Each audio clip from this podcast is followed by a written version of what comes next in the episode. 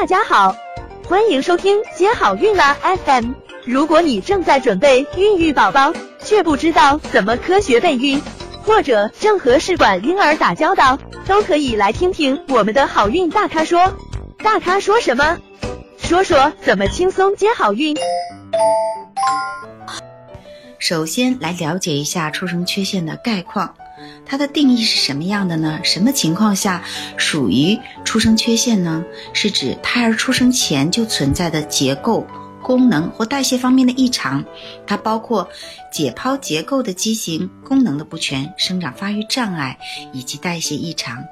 有一些呢是体表的结构异常，小宝宝一出生就可以被发现，一看到就可以确诊了。那么代谢异常的出生缺陷呢，就比较隐匿。需要一些特定的实验室检查呢，才能够确定诊断。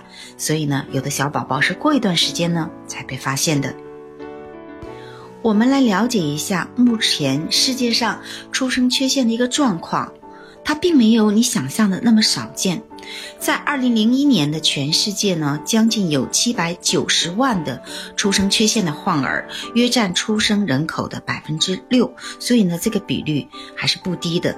那它包括哪些呢？最常见的是先天性心脏病一百零四万，神经管的畸形三十二万，唐氏综合征。二十一万，溶血性贫血三十一万，葡萄糖六磷酸脱氢酶缺乏症十七万。